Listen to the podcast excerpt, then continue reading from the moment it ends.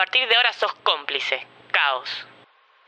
Este proyecto ha sido ganador del Fondo de Fomento Concursable para Medios de Comunicación Audiovisual, un mecanismo de fortalecimiento de la pluralidad de voces y subsidiado por el Ente Nacional de Comunicaciones, bajo la licencia del Creative Commons Atribución Compartir Igualdad 2.5 Argentina.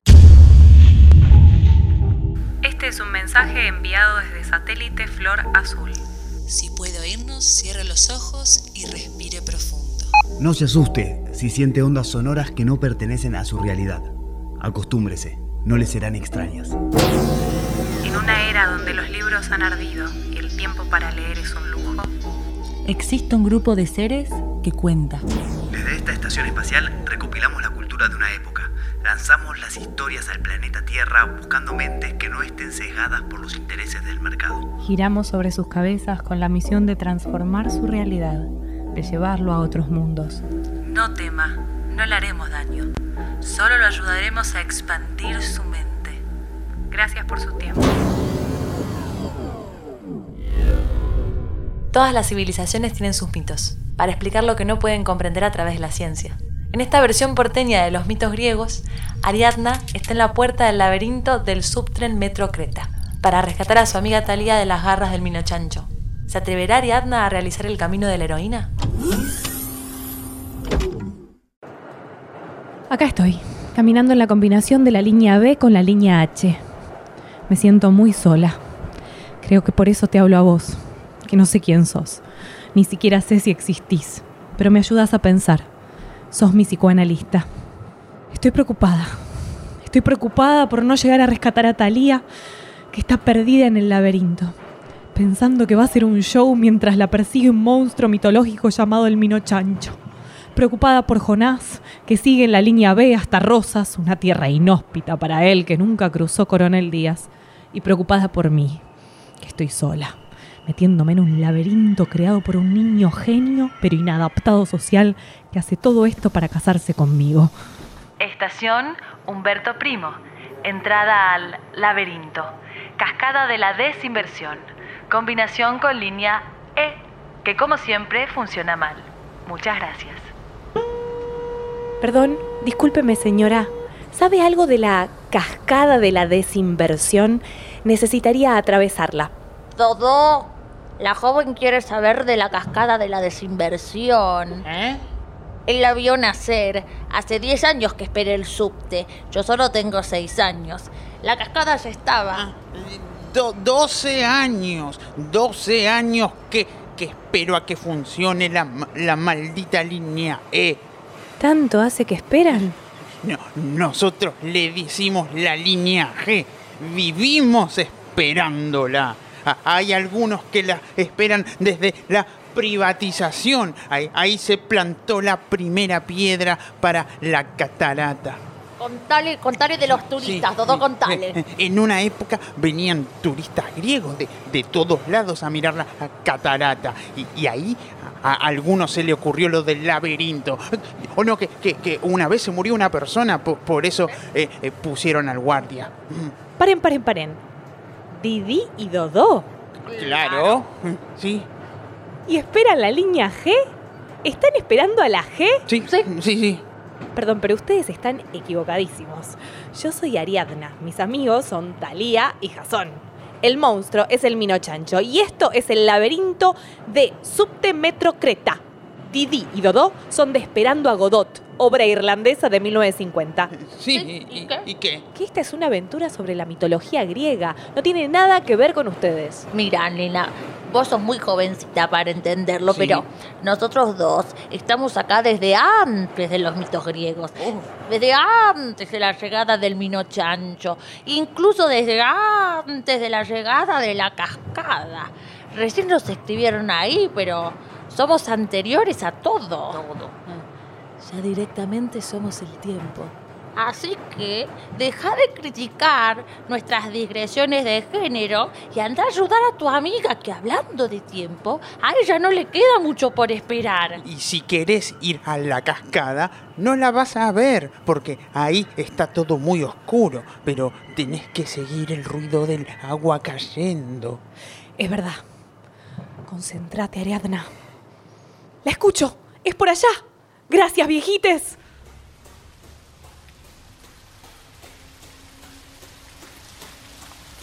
Al fin, la cascada de la desinversión. ¿Qué hacemos? Este lugar está cerrado al público, no se da cuenta que cae agua. Es peligrosísimo. Un cable suelto, un poquito de electricidad, usted pasa, se nos muere acá. ¿Y a mí qué? ¿Me mandan preso? ¿Me mandan? Pero esto es un escándalo. Usted como trabajador debería velar por su seguridad y la de los pasajeros. Y estoy segura que eso no se hace cuidando una cascadita. No, no, no, no. Usted debería tomar la estación E e intimar a las autoridades a que reparen esto. Si no, nadie viaja. ¿Vos de qué trabajas, flaquita? Pareces unos dos pibes de los partidos de izquierda que vienen acá diciendo cómo hacer la revolución, expropiar la fábrica, qué sé yo. Vos, si querés, anda a tu trabajo, hacete delegada y tomá las armas, lo que sea, lo que quieras. Yo acá me levanto a las 5 de la mañana para venir a trabajar y me viene mi jefe y me dice, Recanati, vos tenés que cuidar la fuente y yo me paro acá y cuido la fuente. Quiero mi sueldo a fin de mes, irme a hacer un asado con mi familia los domingos. Y si te digo que no se puede pasar, no se puede pasar. Y listo. Ah, o sea que estamos en presencia de un típico cualunque clase mediero individualista desclasado. Ok, ok, ok. Esta es la cuestión. Yo necesito pasar. Mira, quizá, quizá y solo quizá podamos discutirlo más tranqui, sentados acá comiendo un poco de chocolate. Justo compré un chocolate especialmente rico pero yo estoy un poquito empalagada. Compré dos por uno. ¿Y, oh, ¿y qué, qué tiene el chocolate, maní? Ah, no, almendras. Oh, bueno, dale, dale. Dame el chocolate y pasa. Pero, por vos lo digo, ¿eh? ¿Para qué querés pasar? ¿No sabés que del otro lado entras al laberinto de Subtremetro Creta? Que ahí vive el famoso Minochencho. Un ser peligrosísimo. Un tipo que te, te baja la familia entera. Sin uno no pago el boleto. Un tipo que que a los vendedores ambulantes le saca la recaudación de todo el día de la mercadería. Un tipo que a, lo- que a los compañeros músicos le, le rompe la guitarra. Yo lo vi. Ser de terror. Sí lo sé, pero no tengo opción. Porque esto es una tragedia griega. Hay un compañero ahí que es el único que se atreve a entrar. Teseo, el metro delegado. ¿Compañero dijiste? De trabajo. ¿Vos conocés la frase compañeros son dos? Bueno, yo soy de esa línea. A mí eso de, de coso, no, esa cosa de coso no, ¿eh? Te decía, él vive ayudando a la gente que se pierde ahí adentro, ¿viste? A salvarse del minochancho. Nunca lo pudo matar, pero el minochancho nunca lo mató a él.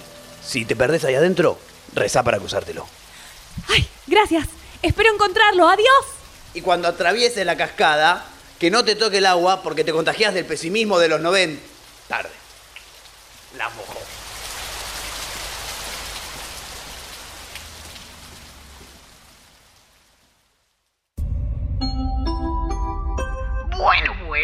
Finalmente Ariadna logró ingresar al laberinto de Subtren Metro Creta. Me sorprende que hayas realizado tanto esfuerzo para llegar hasta mí. Eso es un gesto de amor, pero solo necesitabas pedirlo. No estoy por vos. Estoy por Talía. Eso se va a resolver pronto. El Minochancho está cerca de vos y de ella. Recordá esto. Si quieres sobrevivir, solamente tenés que aceptar casarte conmigo. Jurá casarte conmigo y encierro al Minochancho y te saco del laberinto a, a- a- vos y a, tu amiga. Y vamos directo al 11 a elegir la tela para tu vestido. Uy, ¿y si tiene razón? Por un capricho mío, mis amigos están en peligro. Además, ¿cómo voy a vencer al minochancho sola? No tengo ni un arma. Ni siquiera sé cómo es. Me voy a morir. Y mis amigos también. Soy un desastre.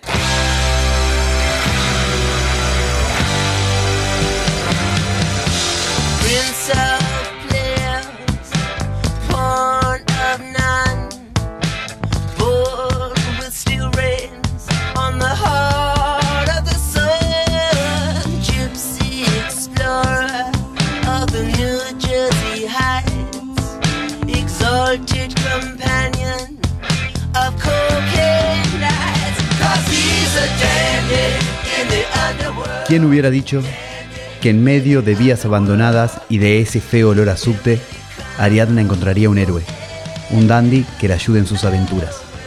A él le dedicamos esta canción, Dandy in the Underworld de T-Rex.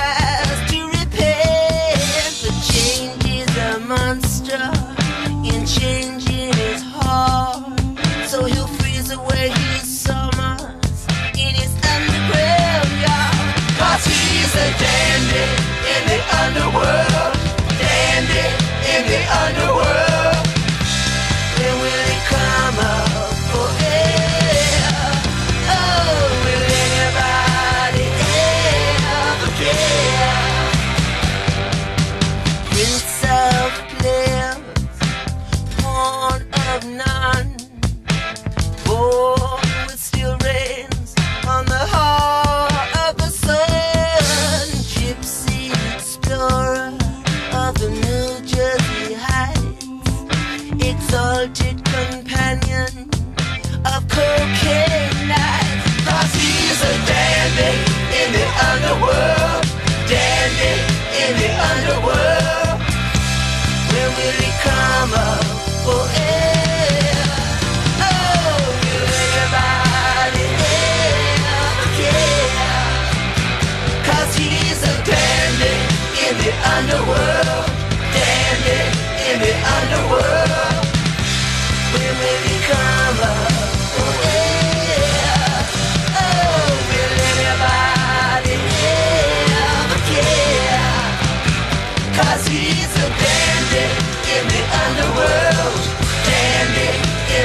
the underworld. When will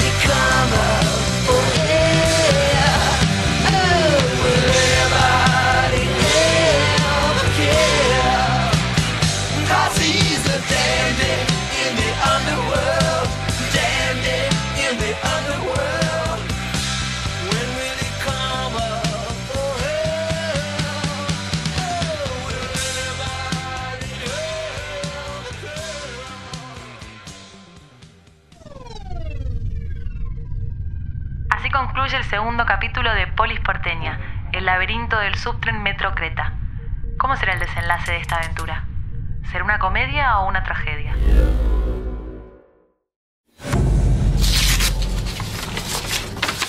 Sabemos quién sos.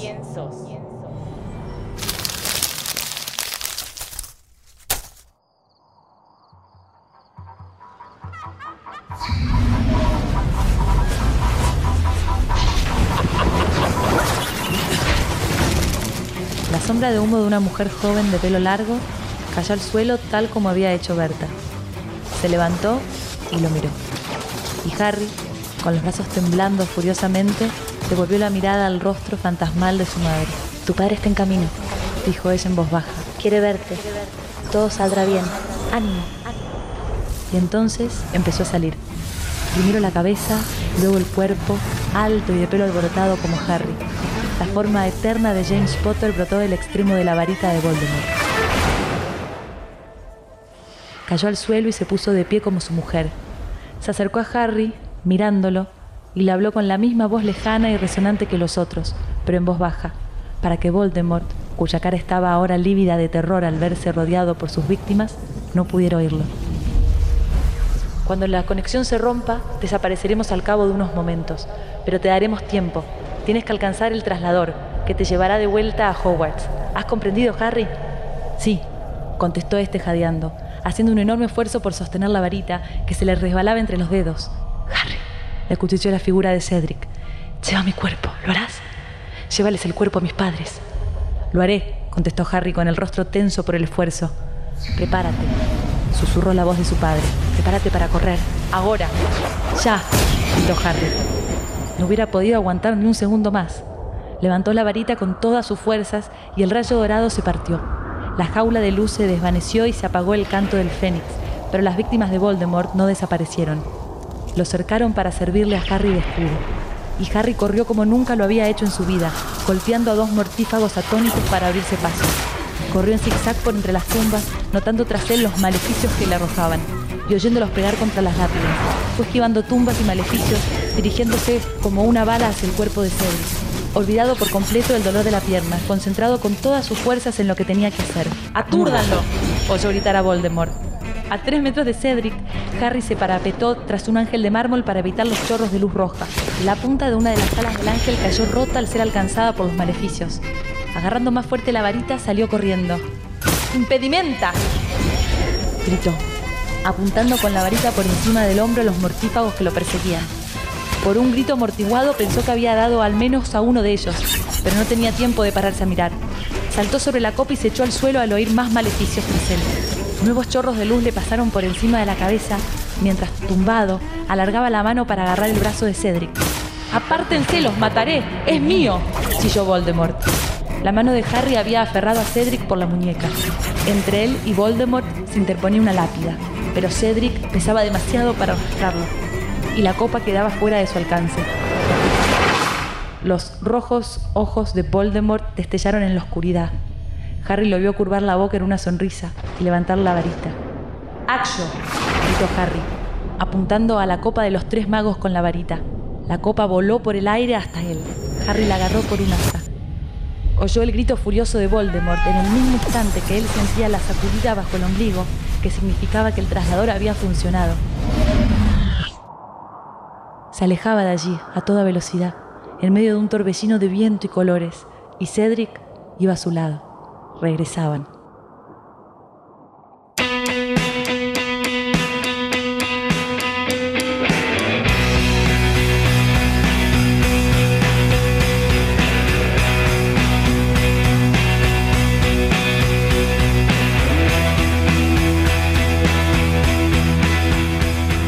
Aquí yace Cedric Diggory. Murió como un héroe. Bestia bebé, otro villano más.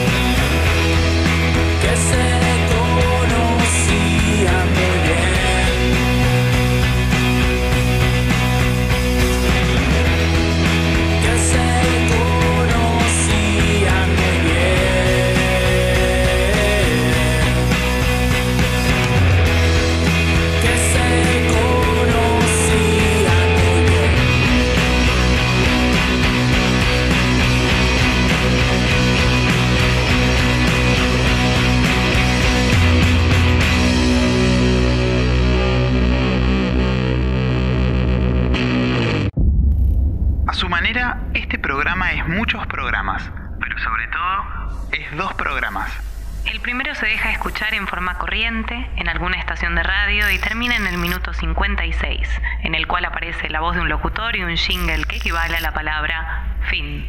El segundo, en forma de podcast, podrá descargarlo o escuchar online la historia por la que se sienta atraído en ese momento. Siguiendo luego en el orden que se indica en cada capítulo, o bien como se le dé la gana. En otra emisión leímos el inicio de esta novela llamada Santería, de Leonardo Oyola. En este momento, la víbora blanca, Danielín y el comisario Aguirre se preparan cada uno a su modo y en su lugar para enfrentar a la marabunta.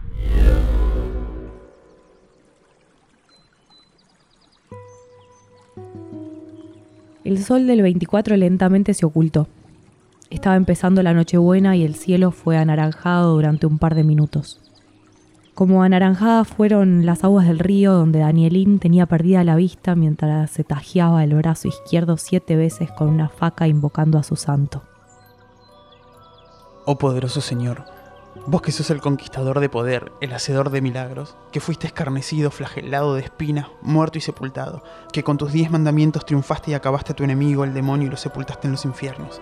Alabamos y bendecimos tu nombre y te pedimos, oh Santito, me concedas la gracia de ser vencedor del Kevin Costner, mi enemigo, y no su vencido, que perseguido me libere de su santa gloria. ¿Me cobra gallega? A la misma batihora, pero en distinto vaticanal, Aguirre pagaba por el whisky que tomaba como si fuera remedio. ¿Lo veo la semana que viene? Ojalá. Muchas gracias, no era necesario. Si no fuera porque adentro tengo la estampita de San Jorge, te dejaba la billetera entera. La estampita de San Jorge que yo le había preparado al Charlie. Aguirre la sostuvo entre los dedos. La besó antes de guardarla en el bolsillo de la chomba la costrucha. Yendo por el empedrado de la calle Chile para el lado del bajo, ese que no era mi papá, pero que bien se había ganado esos laureles, también rezó. Oh virtuoso San Jorge, vos que anduviste por todos los caminos, te pido protejas a mi hija y a esos mocositos. Te pido, San Jorge, me protejas. Caballero andante, guíame siempre por los caminos de la justicia y de la fe.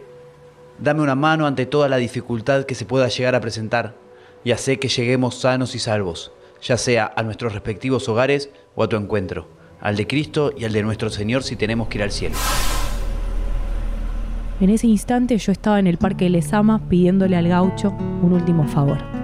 Agarré una caña tacuara que había llevado y la clavé detrás de mi lugar. Del banco donde apretábamos y nos mirábamos con Ray. El cruce de caminos entre San Telmo y la boca.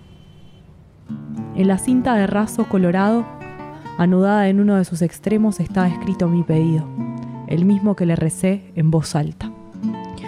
Oh gauchito, te pido humildemente que se cumpla por tu intermedio ante Dios el milagro que te pido. Quiero que cuides mucho a los míos, Antonio, siempre.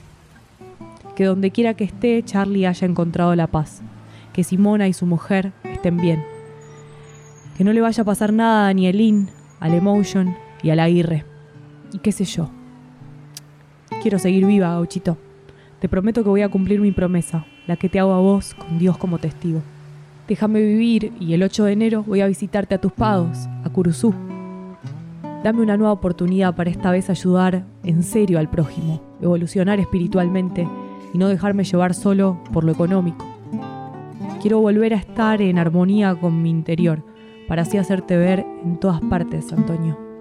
Y te voy a dar mi fiel agradecimiento y demostración de fe en Dios, en vos, Gauchito Gil.